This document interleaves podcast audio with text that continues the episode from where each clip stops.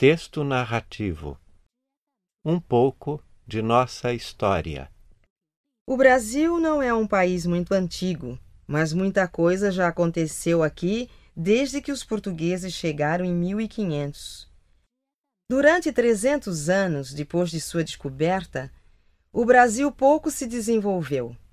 Mas em fins de 1807, D. João VI, o rei de Portugal, e sua família abandonaram Lisboa, fugindo dos exércitos de Napoleão, e instalaram-se no Rio de Janeiro.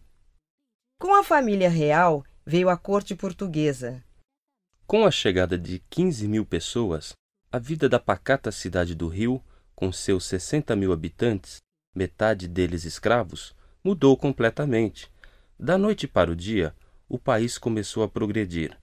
Em 1821, Dom João VI voltou para Portugal, mas deixou em seu lugar seu filho Dom Pedro, o príncipe herdeiro, para defender os interesses de Portugal no Brasil. Foi um erro. Aqui, desde os nove anos de idade, Dom Pedro sentia-se um brasileiro. Criado em liberdade, sempre em contato com os brasileiros, ele compreendia o desejo de independência do país. No dia 7 de setembro de 1822, Dom Pedro, contrariando as intenções de Portugal, proclamou ele mesmo a nossa independência. Isso aconteceu em São Paulo.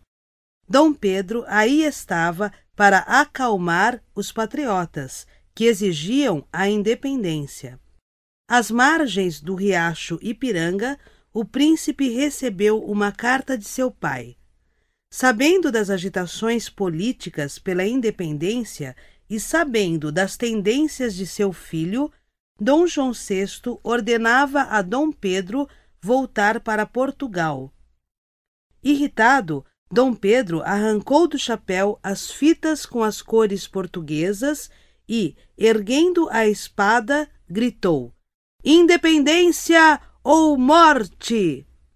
Dom Pedro foi, então, aclamado primeiro imperador do Brasil.